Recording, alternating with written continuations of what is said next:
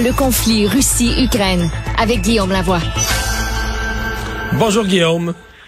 Bonjour Mario. Et juste avant notre discussion, euh, Vincent va nous rapporter les nouvelles de dernière heure parce qu'il semble que McDonald's, en fermant ses restaurants en Russie, a mis de la pression sur d'autres. Ouais, je pense que oui, il y avait de la pression qui venait de partout là, sur quelques géants qui euh, n'avaient pas encore euh, bon fermé boutique en Russie.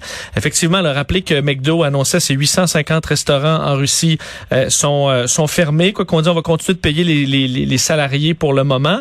Et là, il y avait de la pression sur Starbucks entre autres et Coca-Cola. Et là, les deux viennent de confirmer ce euh, bon se retirer. Starbucks, faut dire, disait que leurs 130 cafés en Russie appartenaient à un conglomérat du Koweït. Un franchisé. Euh, ouais, pas un gros franchisé. Donc, euh, je pense qu'on s'est entendu aussi euh, aussi avec eux. Rendu là, il y avait beaucoup trop de pression.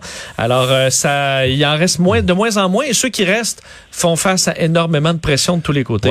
Ceux qui restent, le Guillaume, il reste essentiellement PepsiCo et KFC, là, pour le Free Kentucky au Québec ça va être euh, fascinant parce que historiquement, c'est Pepsi qui était entré en Russie avec pas n'importe quel ambassadeur, avec Richard Nixon, qui, était, qui avait été là, dans son entre-deux, entre sa vice-présidence et son accès à la présidence, le grand ambassadeur de Pepsi à travers le monde, puis probablement une des pièces d'anthologie de marketing les plus connues de la Terre, c'est quand Nixon fait boire un Pepsi à Khrushchev. Alors là, euh, je comprends qu'au Québec, c'est un des seuls endroits dans le monde où on voit plus de Pepsi que de Coke. Mais s'ils veulent pas que ça change, je pense que Pepsi est mieux de sortir de la Russie au plus vite. Là. Ouais. Tu penses qu'ils vont le faire aussi? Ils n'auront pas le choix? Ah, je pense maintenant que ça devient un, risque réputationnel gigantesque. Là. Euh, imaginez, vous pointez à l'Assemblée d'actionnaires, puis d'avoir rien d'autre à répondre qu'on fait, on reste en Russie parce qu'on fait de l'argent là-bas. Euh, ça devient, il y a un mouvement là maintenant. C'est, il y a les bonnes compagnies et les mauvaises. Et de plus en plus, les investisseurs cherche à investir de manière éthique. Et là, de faire des affaires en Russie, ça passe même pas le test pour les grandes compagnies pétrolières américaines. Alors, imaginez les autres. Bon, parlons-en parce que ce matin, euh, le, président américain euh, Joe Biden a annoncé, on commençait à s'y attendre là, euh, a annoncé qu'il mettait un embargo sur tous les produits pétroliers, gaziers de la Russie.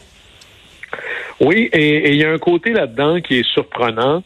Euh, parce que depuis le début de ce conflit-là, le, génie américain ou le génie de M. Biden a été de faire avancer les sanctions en bloc, c'est-à-dire tout le monde à la même vitesse ensemble. Et là, ici, ça, c'est pas possible parce que les États-Unis importent à peu près presque pas de pétrole russe. Là, c'est 3% du mélange, là, euh, et même un peu moins euh, de pétrole aux États-Unis qui vient de la Russie. Alors, se couper de 3% de son mélange, c'est pas mal plus facile que, par exemple, en Europe, où c'est le quart du pétrole, 40% du gaz. Alors, on savait qu'on ne serait pas capable d'aller à cette vitesse-là. Probablement que la Maison-Blanche de Joe Biden aurait souhaité attendre, mais la grande surprise, c'est la pression qui est venue du Congrès. Hein, les, les, les, les, Américains voient à la télé ce que vous et ce qu'on voit tous ensemble à la télé, s'insurgent, puis disent un instant, là, moi, mon gouvernement envoie des dollars américains à coût de millions de dollars par jour à M. Poutine pour qu'il puisse attaquer les Ukrainiens. Et là, la pression politique remonte au Congrès, surtout au Congrès qui est en élection de mi-mandat tantôt. Et, la pression, tant du côté démocrate que républicain, c'était faisons-le tout de suite. Et là-dessus, j'écoutais l'intervention de Joe Biden. Il a été très bon. D'abord, au lieu de se draper de vertu, parce qu'un principe qui coûte pas grand-chose, c'est pas si vertueux que ça, là. Elle dit, nous, on peut le faire, on le fait tout de suite, mais on comprend que nos alliés européens peuvent pas aller aussi vite parce qu'eux, ils sont très, très dépendants du gaz russe. Ça fait 20 ans qu'ils regardent, qu'ils se posent pas de questions, et là, ils sont mis dans le trouble. Et après ça, il y a un grand moment d'honnêteté en disant, écoutez, les Américains, là, il va falloir que vous compreniez que ça a des conséquences. Un principe sans conséquence, ça vaut rien. Vous allez payer plus cher votre essence, à court terme à tout le moins, mais nous, on va faire, on va poser des gestes. Un, je rappelle aux compagnies pétrolières qu'il y a 9000 permis d'exploitation pétrolière qui sont sur les tablettes, que les compagnies pétrolières auraient pu lancer hier, avant hier, il y a un an. Euh, on va accélérer le développement d'énergie alternative, ça c'est l'énergie verte, et je vais libérer encore plus de pétrole de la réserve stratégique pour essayer de tempérer la chose. Mais c'est sûr que ça va avoir une conséquence sur l'inflation. Mais là, entre autres, pour compenser ça, on comprend que Joe Biden va aller, entre autres, cogner à la porte du, du Venezuela. Est-ce que ça peut être mal perçu, ça, ou donner une poignée aux républicains? Mais là, présentement, euh, le, fait d'avoir un ennemi encore plus méchant que les autres, ça permet de... ouais, c'est ça, ça adoucit les tensions, là. Exactement. Et, et là-dessus, euh, Bismarck avait une réplique magnifique où il disait Mon but dans la vie, c'est d'avoir une meilleure relation avec mes adversaires qu'ils en ont une entre eux. Alors, si Joe Biden et les États-Unis sont capables d'avoir une relation potable avec le Venezuela, qui est un régime maléfique, mais que c'est moins pire ça que le Venezuela allié avec la Russie, ben faisons ça à court terme. Mais c'est clair que le pétrole, là, à part le Canada, il n'y a pas beaucoup de pétrole qui provient de démocratie florissante. Mais le Canada, il voulait, il voulait pas Keystone XL. C'est moins pire d'acheter le pétrole du, du régime de, de, de Maduro que d'acheter le pétrole canadien. Mais là, ça prend les infrastructures. C'est ça je le, grand je comprends bien. Mais c'est comme en Europe, là, on va faire arriver du gaz naturel du Qatar, entre autres, mais euh, tu peux pas débarquer ça à un port à conteneurs. Là. Ça prend un port métallier. Euh, y a, la Lituanie s'en est construit un pour se libérer du gaz russe. Euh, L'Allemagne là, vont avancer les travaux très vite, mais l'infrastructure de distribution de l'énergie, ça se tourne pas sur un coin de table. Mais ce qui est très impressionnant, on s'entend là, la Russie, c'est un pétro-État. C'est comme l'Iran, c'est comme le Qatar, c'est comme euh, euh, l'Irak, c'est comme l'Arabie saoudite. Ça vit parce que ça vend du pétrole ou du gaz. Alors, en cessant de l'acheter, ça, ça met c'est vraiment le asphyxier le régime de M. Poutine. Et là, l'Union européenne, qui dépend, je reviens encore, le quart de son, de son pétrole vient de la Russie. Ouais, parce qu'eux aussi, ont tenu, eux, aussi ont tenu à faire une annonce aujourd'hui. Ils ne pouvaient pas annoncer un boycott immédiat, mais ils ont quand même fait une annonce de, de, de réduction. Et c'est majeur, là. C'est-à-dire, on ne sait pas comment ils vont y arriver, mais les pays européens ils sont habitués avec l'Union européenne. C'est une deuxième nature. Là, ils se rencontrent tout le temps. Réunion d'urgence. Et le but, c'est de réduire du deux tiers la consommation russe. Alors, des choses comme ça, là, moi, je pense que M. Poutine est en train de ruiner la Russie pour des décennies à venir. Parce que euh, chat échaudé craint l'eau froide. Une ben. fois qu'on aura mis une infrastructure indépendante de la Russie, c'est pas vrai que demain matin, on va se dire, bon, finalement, on oublie tout ça, puis on va se remettre dans une position de vulnérabilité face à la Russie. Là. Alors, ils vont être très, très, très mal pris, euh, à tout le moins à moyen terme.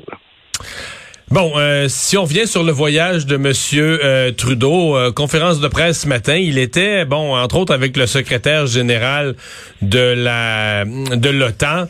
Euh, on avait l'impression que le, but de l'opération avec le président letton, le président de la Lettonie, c'était vraiment de d'asseoir le fait que l'article 5 de l'OTAN, euh, c'est sans équivoque. Là.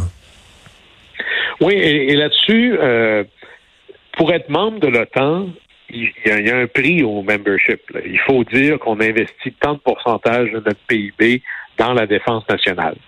Et pendant très longtemps, un paquet de pays euh, dont le Canada n'était pas toujours au bon pourcentage. Alors, on n'a pas les armes qu'il faut ou ils sont pas suffisamment à jour. Et là, tous les pays se disent les uns les autres, euh, non, non, mais regardez-moi aller, je vais être le meilleur élève de la classe. Et, et c'est toujours important parce que notre contribution n'est pas que militaire, elle est énergétique, elle est alimentaire. Alors, d'avoir des leaders, des autres membres qui viennent visiter les pays euh, disons-le, qui ont le plus peur, les pays baltes, l'invasion russe, qui ont déjà connu ça. D'ailleurs, l'Estonie, qui est juste à côté, a construit toute son infrastructure gouvernementale en ligne, entre autres pour être capable d'opérer le pays à distance si jamais les Russes faisait une nouvelle invasion. Ouais, ça, ça c'est des exemples qui en disent long à quel point eux, ils vivent. Tu sais, sont les derniers membres de l'OTAN, mais à l'autre bout du monde, euh, isolés un peu. Avec... Puis si l'Ukraine passe aux mains des Russes, sont encore plus isolés dans leur coin au nord, aux portes de Saint-Pétersbourg. Euh, je te dis qu'eux, là, ils sont contents de faire partie de l'OTAN pour avoir les autres pour les protéger, mais ils sont la partie isolée. Ils sont la partie aussi sur la frontière. Puis là, ils vont se dire, ben, est-ce que les, les mères canadiennes euh, vont accepter que leurs fils et leurs filles aillent mettre leur vie en jeu pour un pays euh, dont la majorité des Canadiens ne savent même pas y est où. Euh, et c'est là où c'est bon d'aller repasser le message. C'est bon aussi parce qu'il y, y, a quelque chose qui me surprend. pourquoi est-ce que M. Trudeau se promène partout en Europe? Ben, c'est pour que les Canadiens le sachent. Parce que, vous avez vu, aux États-Unis, là, ça pousse. Là. Faites quelque chose pour arrêter ça. Et là, M. Biden décide de couper le pétrole russe. Il y a dans la, la population canadienne, les politiciens ils réagissent à ça. La population canadienne a pris parti, veut que ça change, veut qu'on joue un rôle. Et puis là, mais le gouvernement canadien là-dessus répond d'abord, au-delà des beaux principes, à la volonté canadienne. Parce que quand M. Poutine a envahi l'Est de l'Ukraine, j'ai pas, pas vu le premier ministre du Canada débarquer en Europe pour dire, je veux juste vous dire qu'on est là, nous, dans le temps. Si jamais ça déborde, on va être là. là. le véritable appui de l'Ukraine, c'est d'abord la, je dirais, la, décision, la volonté, jusqu'à maintenant, en tout cas, du public du Canada qui dit, ceci est important, et les politiciens réagissent en conséquence. Mais c'est assez fascinant. Euh, moi, je suis un vieux fan d'une émission qui s'appelle Yes Minister, puis il y avait une vieille blague en disant le prix Napoléon pour la contribution à l'Europe, parce que c'est Napoléon qui a probablement le plus uni l'Europe contre lui. Et, là-dessus, M. Poutine, c'est le plus grand éducateur du monde occidental depuis Hitler. Regardez la coalition qui est devant lui, c'est assez exceptionnel. Toutes des coalitions qui étaient chambranlantes l'OTAN, l'Union européenne, euh, il a réussi à ramener dans la même pièce comme des alliés côte à côte les États-Unis et l'Union européenne qui se regardaient quasiment comme chiens euh, qui s'aiment pas beaucoup là jusqu'à récemment. Euh, ça, c'est là où on voit une série d'erreurs stratégiques où M. Poutine, je ne sais pas comment il va faire pour s'en sortir, mais il faut savoir que dans la longue histoire de la Russie, à chaque fois où la direction politique russe a connu des défaites, par exemple la première guerre de Crimée, ou encore la guerre contre le Japon, ou encore euh, la première guerre mondiale, ou même la deuxième guerre mondiale, à chaque fois qu'il y avait des défaites, ça amenait un changement de régime. Euh, alors, les, dans l'histoire russe, on tolère pas des défaites militaires comme ça. Et là, les scénarios de victoire sont de moins en moins évidents. Alors, ça, c'est la, grande préoccupation. Comment est-ce qu'on pourrait inventer un scénario où M. Poutine aurait l'air, à tout le moins, de ne pas trop perdre? Mais là-dessus, euh, il va y avoir une prise de conscience, une analyse à froid à faire par le monde occidental. L'analyse vient d'une chercheur, je trouvais ça intéressant. La Russie, c'est pas une démocratie qui a échoué. La Russie de M. Poutine, c'est une oligarchie autoritaire qui est en train de réussir. Alors, d'avoir pensé que c'était une démocratie qui prenait juste un peu de temps pour nous rejoindre est probablement là la grande erreur.